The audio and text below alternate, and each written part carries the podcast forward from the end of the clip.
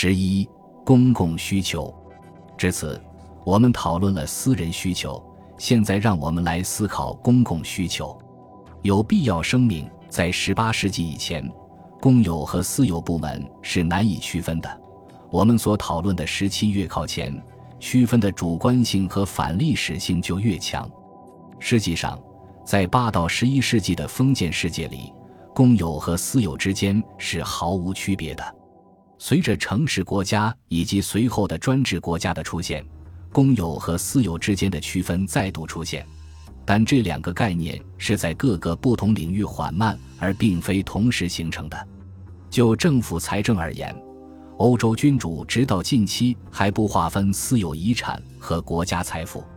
在十四和十五世纪的法国，甚至王国的领主都认为他们有权享用国家的财政资源。他们得到一大部分这样的资源是合法的。就十七世纪的英国而言，从各种意义上来看，都可能是皇家财政而非公共财政的说法更有启发性，因为当时的人对皇家财政和私人财产难以区分，反而热衷于在国王的地位和个体地主的地位之间做类比。有助于模糊私人和公共领域之间区别的另一个因素是，教会作为一种世袭和经济实体的强势存在。教会是一种私有实体还是一种公有实体？任何回答都会具有主观随意性，因为尽管我们今天提了出来，但当时这个问题在人们的心目中是不存在的。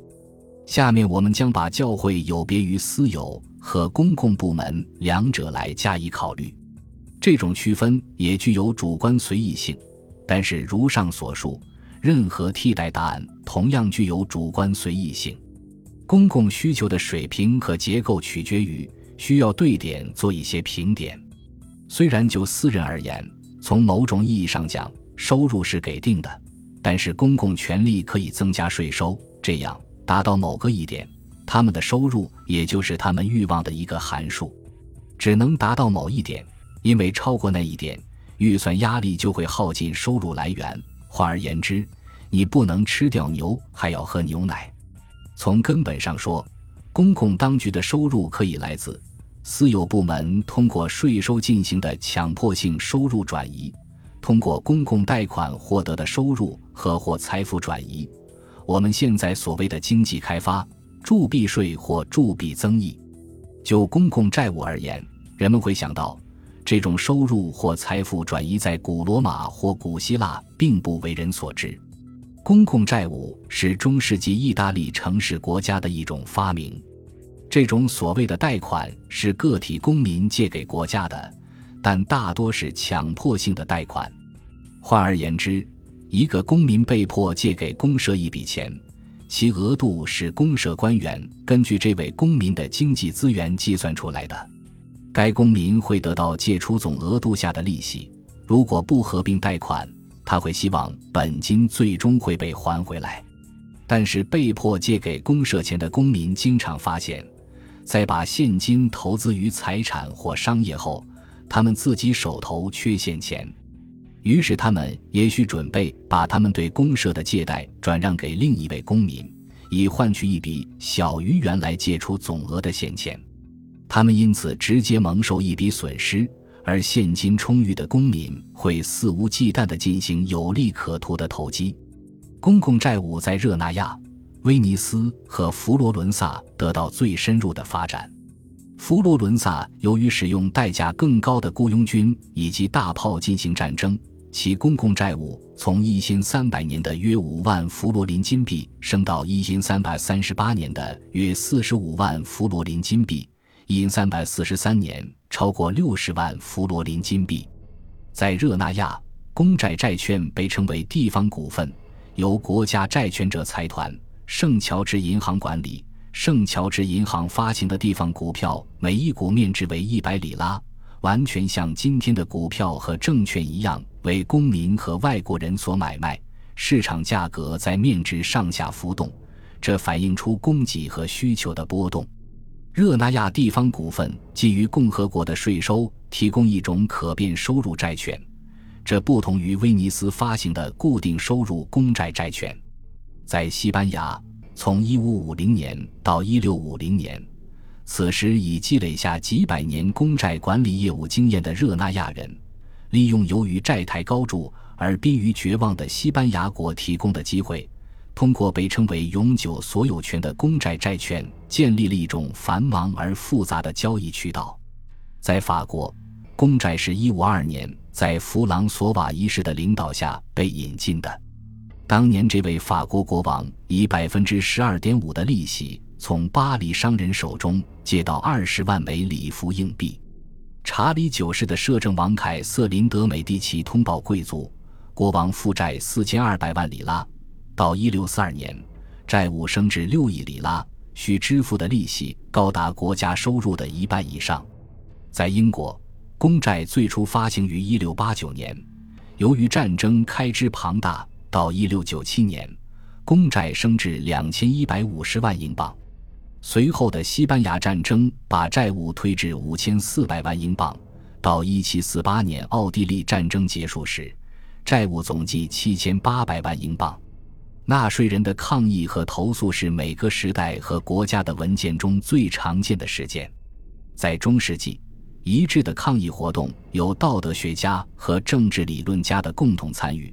他们从来都不失时机地指出，任何靠搜刮臣民、过着奢侈生活或发动战争的君主，都在犯下一种死罪。如果从字面来看，所有这类文件和文本的内容，就可以得出结论：认为人民经常被贪婪无度、残忍成性的统治者放血致死。毫无疑问，在整个中世纪晚期和文艺复兴时期。公共权力能够扩大课税基础，扫除宪法对课税的障碍，提高税率。他们还经常设计出花样翻新的财政手段。